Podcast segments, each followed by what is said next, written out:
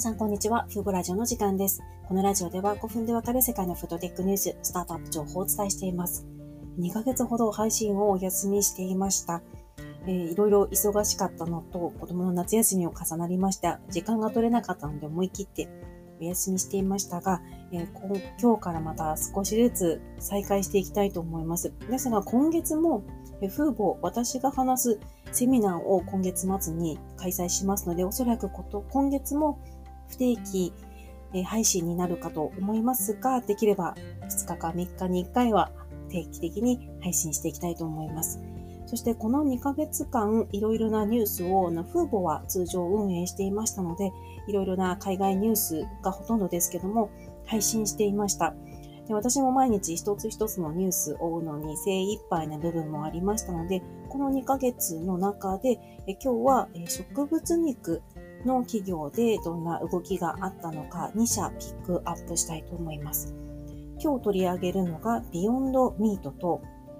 もう一つがミーティーフーズという会社です。ビヨンドミートもミーティーフーズもどちらもアメリカ企業ですが、ビヨンドミートは植物成分を使った代替肉を開発している有名な代替肉スタートアップ企業です。そしてミーティーフーズは菌糸体を使ったブロック肉、こう厚切りなステーキ肉などのブロック肉を開発している企業です。でまず、ビヨンドミートについては、この2ヶ月で割と大きなニュースが2つありました。1つ目が、ビヨンドミートが今年後半に植物由来のステーキ肉の発売を予定している。これが明らかになりました。まず小売店で販売し、その次にレストランに提供する計画のようです。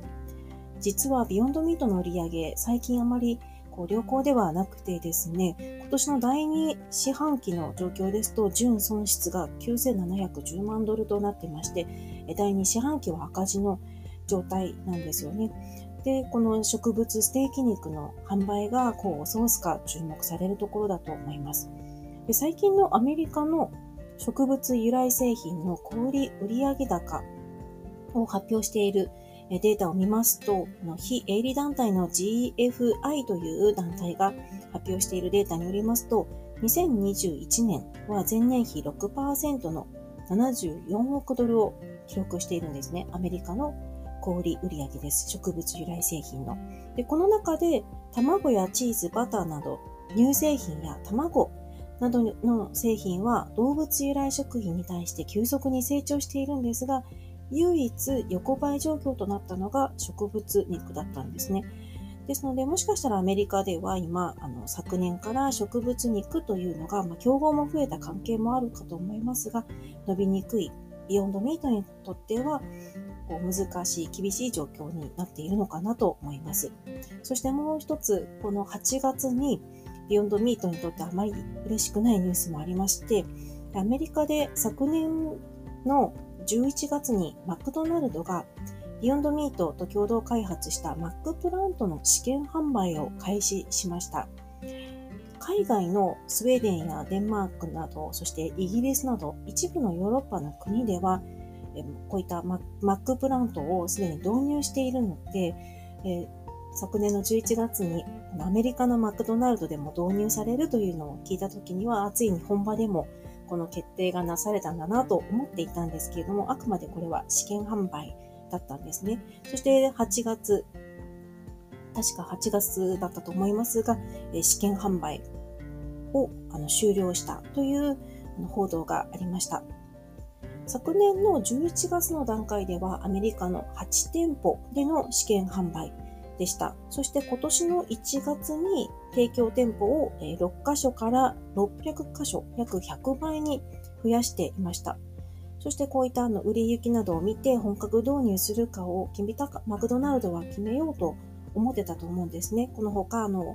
マックプラントを導入することで既存のキッチンの中にどのような影響があるかも把握したかったと思うんですけれども、どうやら CNBC の報道によりますと、売り上げはあまりこう期待通りではなかったということで、予測の最低ライン、あるいはそれを下回る売り上げだったという報道がありました。また複数の現場スタッフからも売り売れ行きがあまり良くなく、全国販売、全本格導入には至らないのではないかといった指摘もなされていたようです。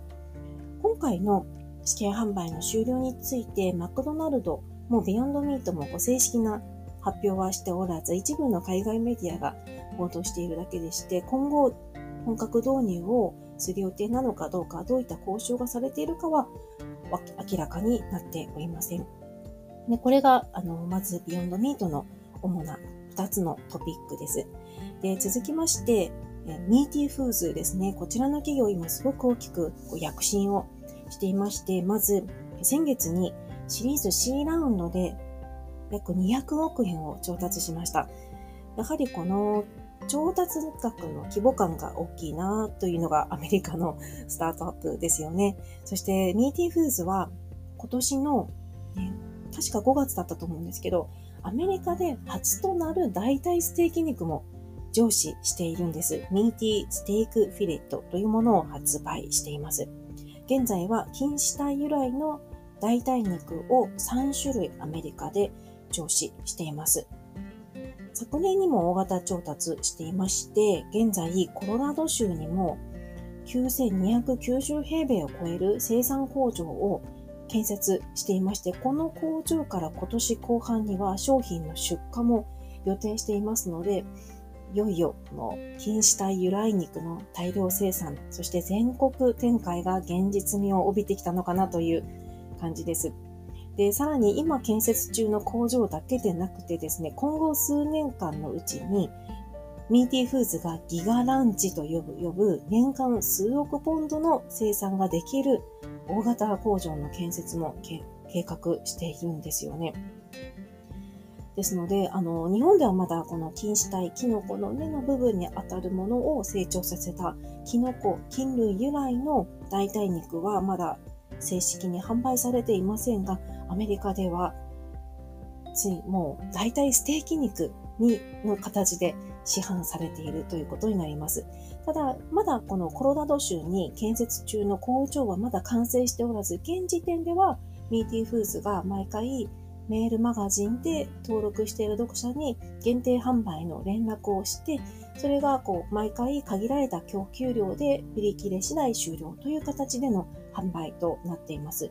ですが今年の後半に工場が本格稼働すれば、きっと小売店でも定期的に販売できる生産量になるのではないかなと思います。このミーティーフーズの先月の資金200円、200億円の資金調達には、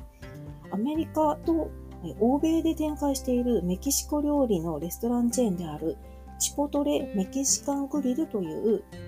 レストランチェーンのファンドも出資していました。ですので今後はこのチポトレのレストランにも流通していく可能性は高いと思います。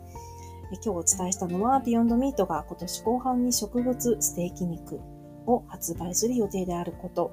マクドナルドとのマックプラントの試験販売が終了してしまったこと、そしてミーティフーズという会社が大型資金調達を実施して、今年後半には小売りに展開する可能性が高いことの3つのニュースをお伝えしました。では次回もちょっとここ最近配信できなかった間にあった主なトピックをまとめてお伝えしたいと思います。え今回も最後まで聴いていただきありがとうございました。ではまた次回のラジオでお会いしましょう。さようなら。